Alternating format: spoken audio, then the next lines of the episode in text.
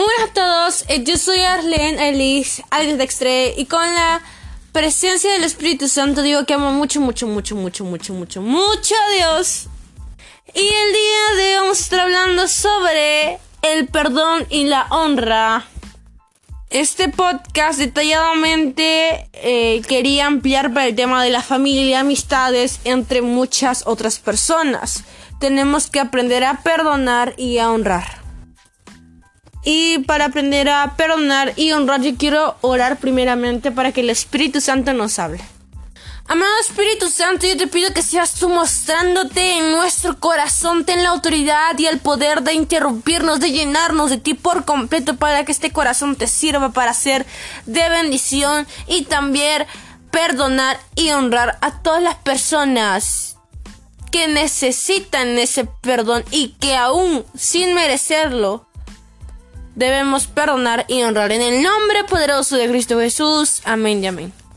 Yo quiero que me acompañes a Génesis capítulo 50 versículo 19 al 21 que dice, Sin embargo, José los tranquilizó y con mucho cariño les dijo, no tengan miedo, que yo no soy Dios. Ustedes quisieron hacerme daño, pero Dios cambió todo para bien.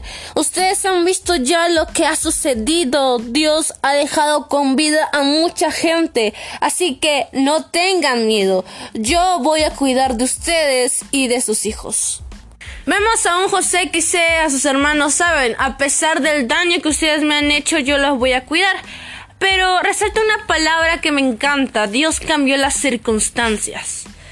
A pesar de poder vivir un mal momento al comienzo, Dios cambia las circunstancias y todo lo malo que te pueden hacer otros como sus hermanos cambia para bien y Dios lo usa para cumplir el propósito, para formarte y que ese propósito se cumpla en tu vida.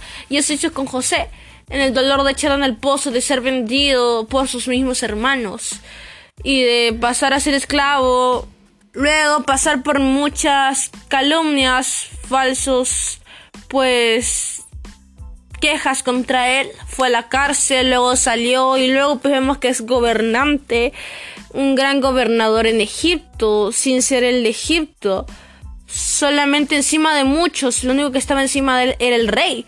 Y pues me encanta porque Dios cambia sus circunstancias y Él perdona y encima honra. Mira, Dios preparó a José. Capaz lo está haciendo contigo en ese momento y lo está haciendo con nosotros. Pedirle sabiduría a Dios para cumplir ese gran propósito. Pedirle fortaleza para pasar ese proceso y ya tengo un podcast hablando sobre la fe, la esperanza y las fuerzas que nos ayudan para los procesos súper dolorosos. Nos forma también para perdonar y honrar a otros, a nuestra familia, a la gente a nuestro alrededor.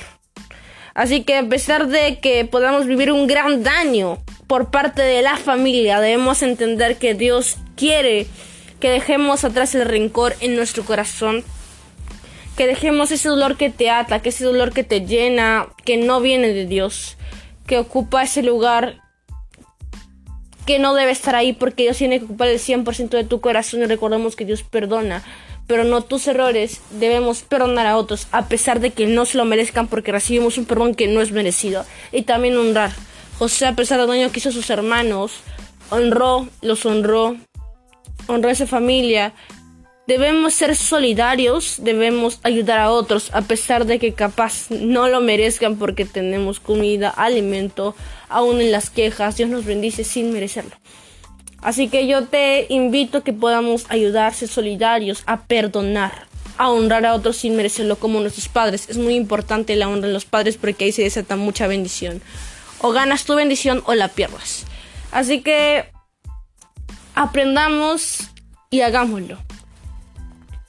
Puede que cuando oigas algo se te olvide, cuando veas algo lo recuerdes, pero cuando aprendes y lo haces, es muy importante que pongamos todo lo aprendido en marcha. Así que yo quiero terminar diciendo, amado Espíritu Santo, yo te pido que seas tú trayendo paz, trayendo el perdón, el pedir perdón y perdonar, el poder honrar a otros, Señor, porque queremos un cambio, una transformación para nuestro bien, porque sabemos que tú lo dices para nuestro bien, porque quieres ver un cambio en nosotros.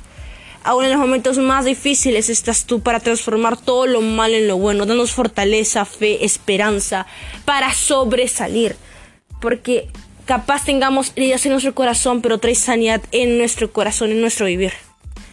Amado Espíritu Santo, llénanos de ti, de tu presencia, no salir iguales, que se vea ese antes y en después a la hora de ponerlo en práctica. En el nombre poderoso de Cristo Jesús, amén, amén.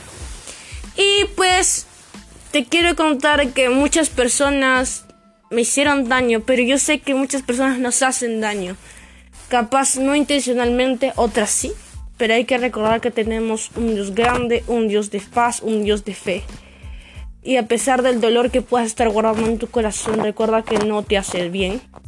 Vives toda la vida angustiada, vives toda la vida angustiado, vives toda la vida con marcas y dolores. Pero el único que puede sanar ese dolor el único que puede reconstruir esas piezas de tu corazón y formarlo otra vez es Dios.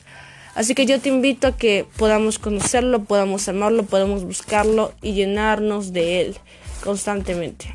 Perdonemos, pidamos perdón, honremos, porque eso nos trae unas bendiciones grandes en el cielo. En el cielo nadie nos puede robar las bendiciones. Muchas bendiciones para esto. Y recuerda que toda la vez para el Espíritu Santo. Muchas bendiciones.